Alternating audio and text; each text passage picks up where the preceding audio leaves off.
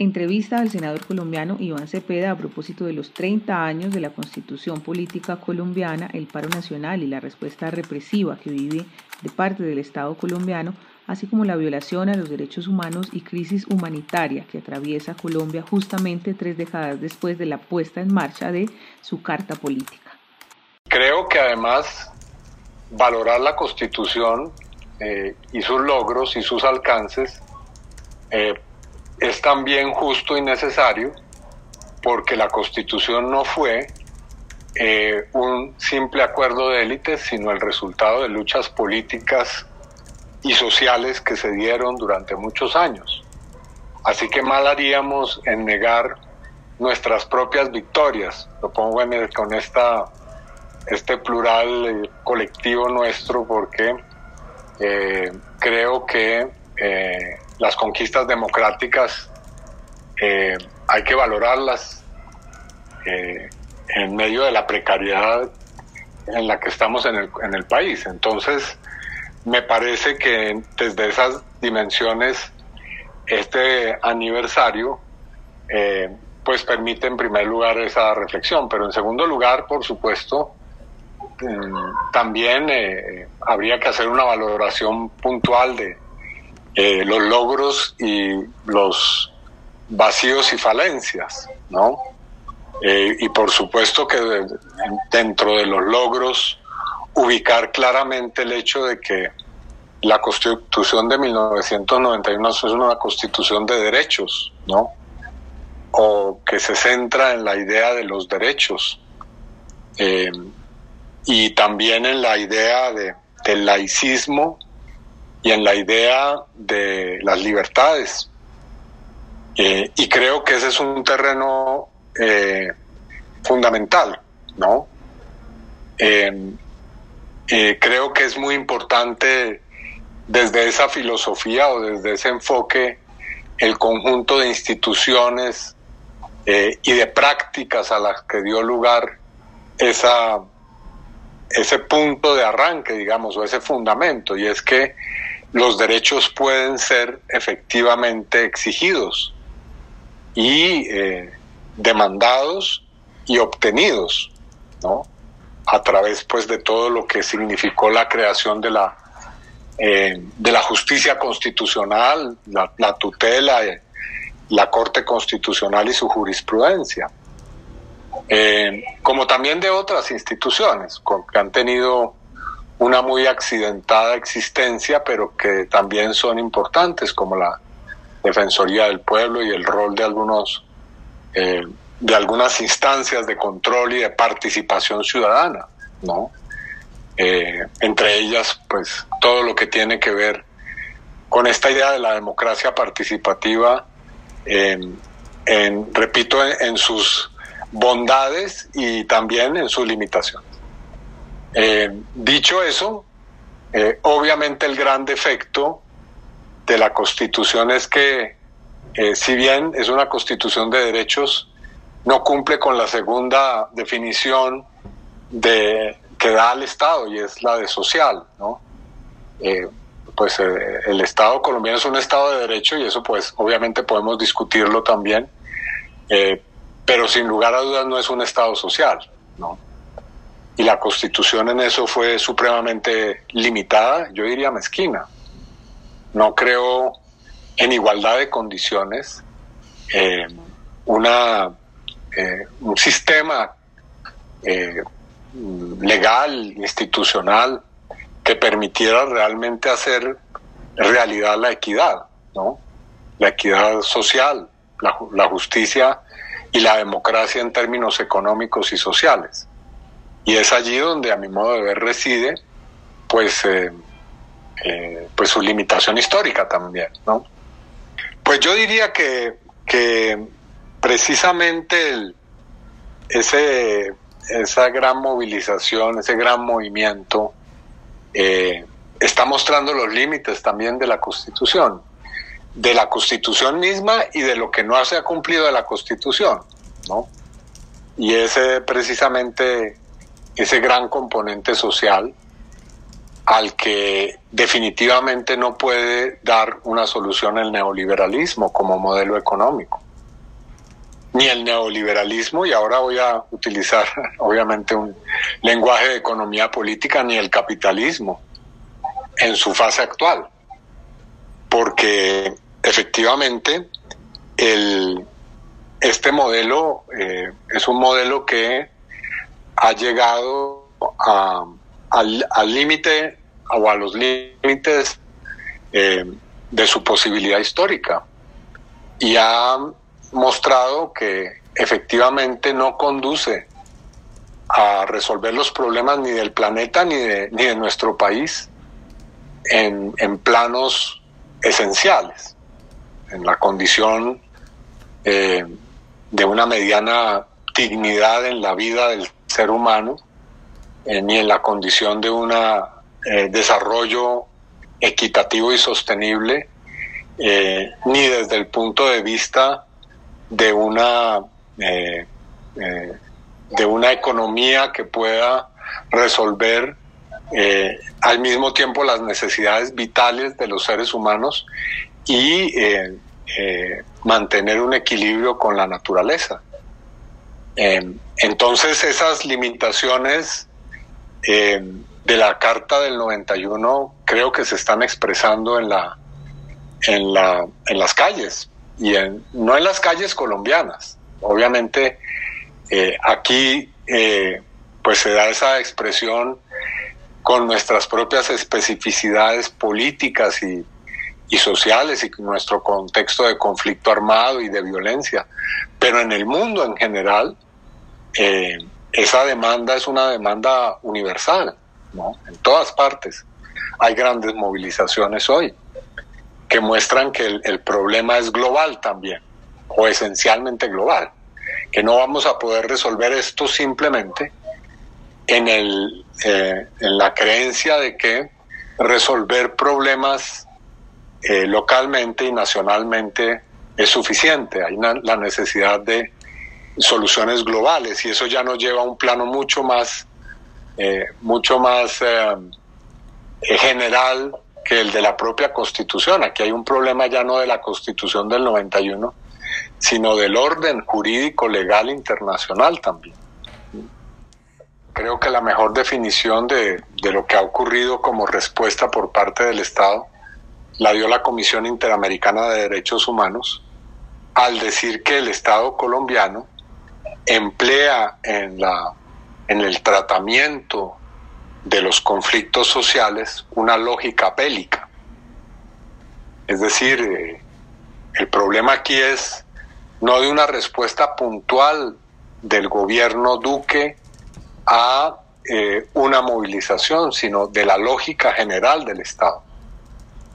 Y precisamente volviendo a la constitución del 91, uno de los problemas que no resolvió la constitución del 91 es transformar el Estado en un Estado civil. La constitución, eh, como lo decía, eh, transformó el Estado en un Estado laico, con limitaciones también, pero por lo menos eh, en ese sentido general hizo esa formulación, pero lo que sí no hizo fue convertir al Estado colombiano en un Estado civilista. Y la realidad es que lo que hemos visto en estos meses es la respuesta de un Estado militar y militarista a un conflicto social. Es decir, un Estado que apela, o un gobierno, y también un Estado que apela, en primer lugar, eh, a una salida de orden policial y militar para tratar problemas económicos, sociales, políticos, ¿no? Entonces, eh, no es cierta eh, la justificación del gobierno de que la violencia policial ha sido una respuesta probablemente un poco desproporcionada, como nos lo intentan explicar, eh, pero en última instancia una respuesta a una violencia primigenia, que es la, el vandalismo y el terrorismo de baja intensidad, como lo dijo Duque en el primer día de las movilizaciones, estábamos ante un terrorismo de baja intensidad. Bueno, eh, de manera imprudente dijo lo que pensaba, ¿no? No respetó sus propias formas. Eh, y efectivamente eso es lo que creen, que la violencia policial y militar ha sido plenamente justa, porque es una respuesta eh, a una violencia anterior, es decir, es el desconocimiento del derecho a la movilización social eh, y a la movilización ciudadana. Entonces, desde esa lógica, por supuesto, aquí lo que queda es la respuesta represiva, que contrario a, como lo decía la explicación del gobierno, ella sí es la, eh, la verdad o, la verdadera explicación. No hay una respuesta militar a una provocación violenta, sino hay una respuesta militar y violenta a una movilización pacífica. Eso es lo que ha ocurrido. Em, y por supuesto, pues aquí están los resultados, ¿no? Los resultados son eh, todo ese inventario que está ya, ya muy documentado, yo no diría totalmente documentado, no de ver hay que realizar un, un informe específico sobre lo que ocurrió en el Valle del Cauca y en Cali, o ha ocurrido mejor en estos dos meses, sigue ocurriendo, porque allí hay un escenario en el cual hay muchos aspectos de este modelo que se ha aplicado, que es el viejo modelo, pero eh, de alguna manera remozado y actualizado, de violencia estatal y de criminalidad estatal, a la movilización y a la protesta social. Entonces, eh, eh, el, asunto es que eh, el gobierno ha tenido que adaptarse a una formidable movilización que no ha podido controlar, que no ha podido reprimir totalmente, que no ha podido censurar y se ha intentado adaptar con más violencia, cerrando el diálogo, e intentando aplicar, como si se tratara de una gran concesión, algunos correctivos que son absolutamente superficiales. Entre ellos, la idea de una supuesta reforma policial, que no es ninguna reforma. Es decir, aquí como siempre, en esto de las reformas y contrarreformas en Colombia, nada de lo que un gobierno diga que es reforma lo es, es más bien una contrarreforma. Lo que uno ve es que el proyecto que presenta el gobierno a consideración del Congreso. Es un proyecto, lo hemos dicho infinidad de veces, cosmético, que maquilla, que es superficial, pero que busca además eh, mantener y profundizar incluso los rasgos militaristas eh, que hemos señalado que existen. No hay ningún aspecto de ese proyecto que uno pueda destacar como un avance serio que pudiera eh, permitir una transformación. Eh, hay, simplemente medidas que son de carácter artificial ¿no? o artificioso. Y en el fondo se mantiene la misma estructura, la misma doctrina, el mismo funcionamiento y la misma lógica belicista para utilizar de nuevo la expresión o bélica, eh, la, expresión de la Comisión Interamericana.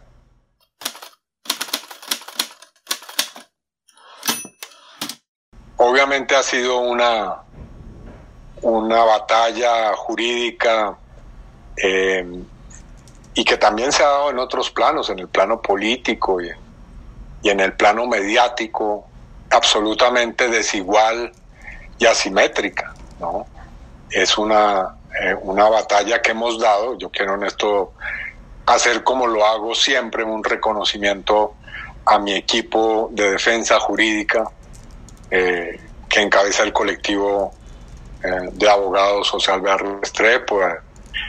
mi compañero y amigo y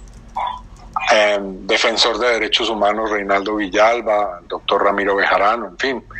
todo mi equipo de colaboradores y colaboradoras, las organizaciones de derechos humanos, en fin. Eh, pero bueno, eh, un equipo muy, muy valioso, tan valioso que ha logrado pues eh, enfrentarse exitosamente a esa gran máquina, es un aparato gigantesco, es decir, los esfuerzos que ha empleado el uribismo y el propio Uribe en esto y los recursos son enormes. Es, un proceso judicial que ha implicado muchos abogados y abogadas de parte de él, eh, en Colombia y en el extranjero, incluso que ha tenido colaboradores como un agente de la CIA, para mencionar simplemente eh, una, una circunstancia que me parece a mí ya suficientemente representativa, que ha contado, pues obviamente, con todo el aparato político del Centro Democrático, una cosa que no hemos hecho nosotros, es decir, yo no, yo no le he pedido ni a mi partido ni a las fuerzas eh, de, oposición que actuemos eh, aplicando los mismos métodos. Nosotros no hemos procedido así, hemos procedido en derecho, ¿no? Y, que ha contado además con el aparato del gobierno y la propia fiscalía, es decir, creo que no, no, no estoy diciendo algo exagerado al señalar que es evidente, como lo hemos eh, subrayado una y otra vez, eh, la parcialidad de la, del señor fiscal y, de su delegado en este proceso. Pero como si eso fuera poco, entonces también hay gobiernos extranjeros, al punto que el, el gobierno de el que era en ese momento presidente de Estados Unidos, Donald Trump, intervino para abogar por Uribe, el vicepresidente de ese país, y, presidentes y expresidentes de otros países, el secretario general de la OEA.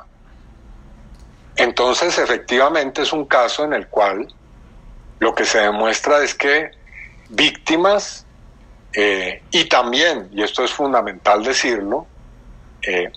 magistrados y magistradas de la Corte Suprema, sobre todo magistrados debo decir en este caso, eh,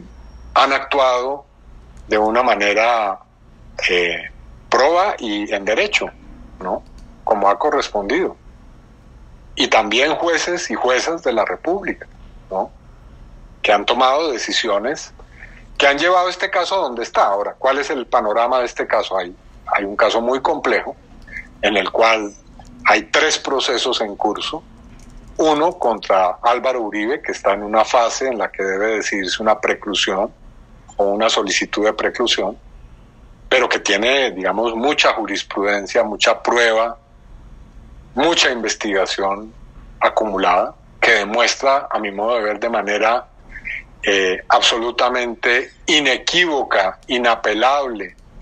eh, incontrovertible la responsabilidad de Uribe en los delitos de soborno y fraude procesal, eh, eh, soborno en actuación judicial y fraude procesal, eh, y que pues lo tiene la situación que lo tiene. Pero por otra parte está el proceso en el cual estamos ya en un juicio, en el cual el protagonista es el intermediario que utilizó Uribe para buscar y reclutar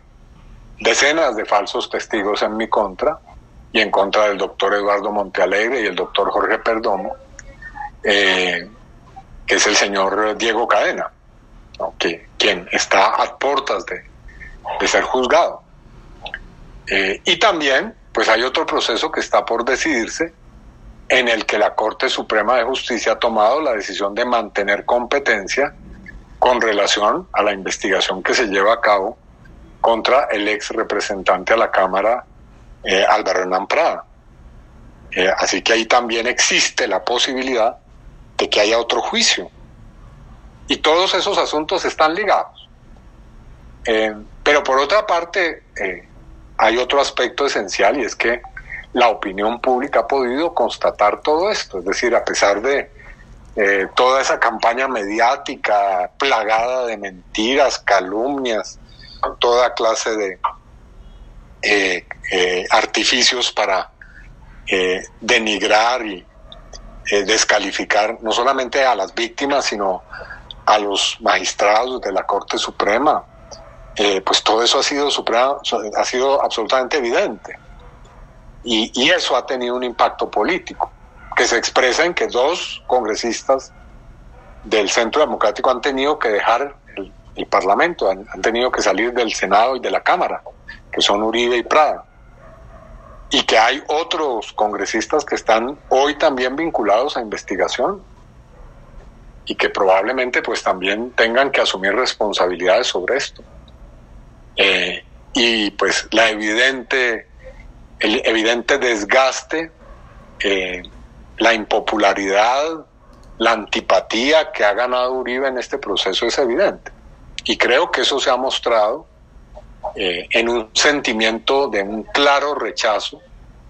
de la juventud que está movilizada hoy en las calles. Y también eh, que se expresa en que esta situación se suma a otras que también se están cada vez aclarando de una manera más contundente, como es todo lo que ha tenido que ver con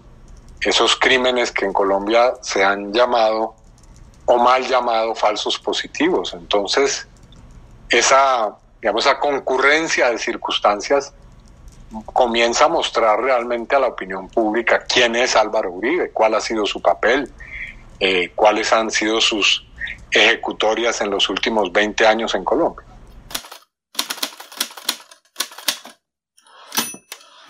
Pues eh, toda mi, gratitud, reconocimiento y admiración como creo que la debemos tener todos los colombianos hacia esos jóvenes que se han em, expresado de una manera tan clara en, las calles y no solamente a, ellos y a ellas los que están en la primera línea, sino también